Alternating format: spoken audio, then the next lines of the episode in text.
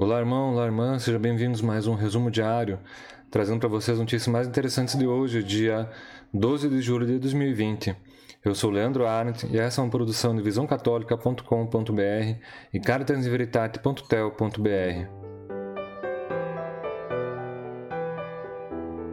Caritasinveritate.tel.br e visãocatólica.com.br apresentam Resumo Diário as notícias mais interessantes do dia de hoje.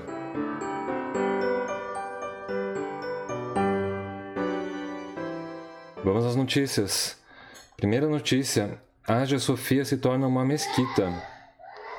O presidente turco Recep Tayyip Erdogan decretou na sexta-feira que foi nula a decisão do coronel Atatürk, que foi o fundador do moderno Estado turco, que em 1934 transformou a antiga Catedral de Hagia Sofia, então uma mesquita, é, em museu. É, com a decisão do Ataturk, em, já faz 86 anos, aquela que era certamente um símbolo da dominação é, turco-otomana sobre a, uma parte considerável da Europa, passou a ser um museu e nas palavras do patriarca ecumênico de Constantinopla, Bartolomeu, era um local onde Oriente e Ocidente se abraçam.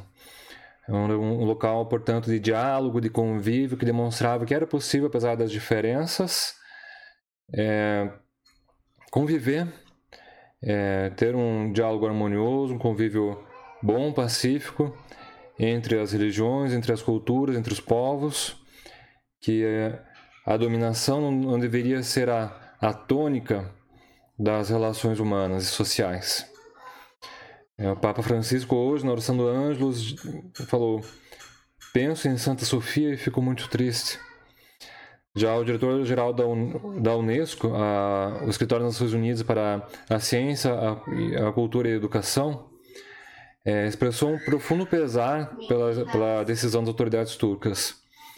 Disse ele o seguinte: Hagia Sofia é uma obra-prima arquitetônica, um testemunho único das interações entre Europa e Ásia ao longo dos séculos. Seu status como museu reflete a natureza universal dessa herança e faz dela um símbolo poderoso pelo diálogo.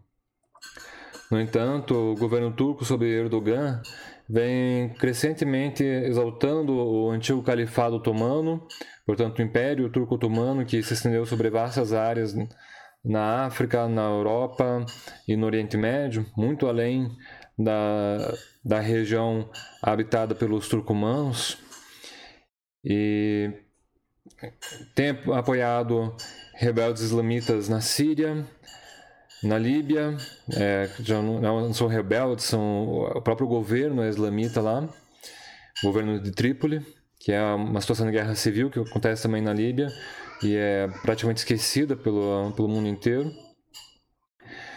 E chegou mesmo a falar, faz cerca de dois anos já essa fala, é, que a essência da Turquia e do Império Turco-Otomano, do Califado Otomano, é a mesma. A alma é a mesma. Muitas instituições também são as mesmas. Então, o Erdogan tem conduzido a Turquia por um caminho de uma digamos assim, uma grande Turquia, é, falar, parodiando Trump, Make Turkey Great Again, é, fazer a Turquia grande novamente.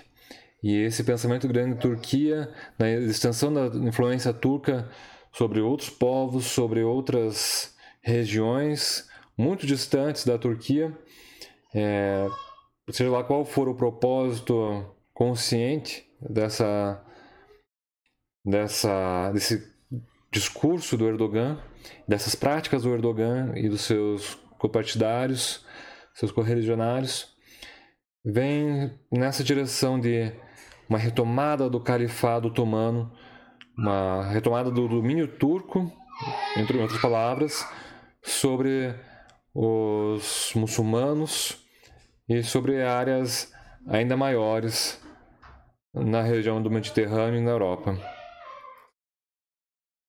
Essa foi a primeira notícia, não coloquei a legenda na hora. Segunda notícia: Bolsonaro denunciado na ONU por vetos às medidas de proteção de indígenas durante a pandemia. Você que nos acompanha já ficou sabendo desse veto. É, no visãocatólica.com.br você pode ler a, é, de uma maneira organizada as medidas que foram vetadas, porque no momento da mensagem de veto fica tudo fora de ordem, tudo fora de contexto. Ali você encontra de uma maneira fácil de compreender o que aconteceu. Pois bem, o Bolsonaro foi agora denunciado durante o, é, a 44ª sessão do Conselho de Direitos Humanos nas Nações Unidas, em Genebra, é, por várias entidades ligadas à causa indígena no Brasil e na América do Sul, entre elas a Comissão Episcopal Pastoral para a Amazônia, da CNBB, a Rede Eclesial Panamazônica, a Rede Iglesias e Mineria, a Articulação dos Povos Indígenas do Brasil, que inclusive conseguiu, junto com seis partidos políticos, é, uma decisão favorável aos índios no STF, mas que não, é, não restaura aqueles artigos que foram vetados, é algo que abarca algumas outras questões que não estavam abordadas na lei que foi parcialmente vetada, e alguns dos pontos, é, alguns pontos semelhantes àquilo que havia sido conquistado no Congresso e que Bolsonaro vetou. É, em uma nota do Conselho Indigenista Missionário sobre esses vetos, inclusive, reafirmou o preconceito, o ódio e a violência do atual governo em relação aos indígenas, aos quilombolas, às comunidades tradicionais, aos pescadores, enfim, todos aqueles grupos mais vulneráveis da sociedade brasileira, é, que se refletem nesse veto, se refletem em falas contra o, os idosos, os deficientes, os doentes crônicos, em muitas ações, como a reforma da Previdência do ano passado. Enfim, Bolsonaro tem é, tentado limitar o Brasil apenas aqueles é, cidadãos supostamente de bem, armamentistas e que é, prestam para trabalhar para as grandes empresas. E o Bolsonaro foi novamente denunciado na ONU por causa disso. É, cabe lembrar que ele já tem duas denúncias contra ele no Tribunal de Haia, que é o Tribunal Penal Internacional. Vamos ver no que, que vai resultar isso daí. Inclusive, recentemente, o Tribunal Penal Internacional tomou uma decisão importante contra um outro governante é, em exercício do cargo. E terceira notícia: comunidades tradicionais vencem grileiros multinacionais na justiça. Isso aconteceu no oeste da Bahia, na cidade de Formosa do Rio Preto. O condomínio Cachoeira do Estrondo, do qual participam diversas multinacionais como a Bung, a Cargill e outras grandes empresas do agronegócio brasileiro e internacional, é, foi condenada na justiça, na justiça civil, a devolver a posse de 43 mil hectares dos 444 mil hectares que esse condomínio possui, ou seja, cerca de 10% do tamanho do condomínio, para 120 famílias chamadas geraizeiras de Formosa do Rio Preto, que ocupam essa parte é, do norte de Minas, oeste da Bahia. É, e, no entanto, não, não, existe ainda uma paz realmente na, na região, uma paz para essas comunidades, porque o histórico de violência ligado a, a esse condomínio é muito forte. Havia postos de observação com seguranças armados do condomínio dentro do, do território das comunidades tradicionais. É, faz 11 anos, em 2009, 91 trabalhadores foram libertados em condições análogas à escravidão em duas fazendas desse condomínio.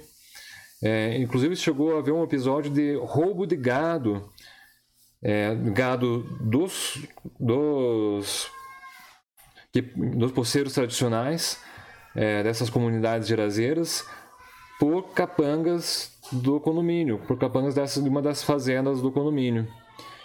É, mas um dos representantes da Comissão Pastoral da Terra na região disse que isso é um marco na luta contra o agronegócio, que tantos males por vezes causa ao Brasil. É, essas foram as notícias mais interessantes de hoje. Peço a você que curta o vídeo, se inscreva no canal, ative as notificações. Você que está ouvindo o podcast, é, se inscreva também, assine o podcast, compartilhem essas notícias, que não são notícias que normalmente chegam aos principais destaques em quaisquer portais, seja da mídia empresarial, portais de direita, de esquerda. Essas notícias dificilmente chegam ao, ao topo, às manchetes. Mas são notícias que fazem diferença para as pessoas vulneráveis, para a construção de um, uma sociedade pacífica no mundo inteiro, é, com convívio harmonioso e que preste atenção às pessoas mais vulneráveis, às vítimas dos conflitos, tanto entre os países quanto dentro dos países. E desejo a todos vocês, realmente, a paz de Cristo. Esse podcast é uma produção de caritasinveritate.tel.br e visãocatólica.com.br.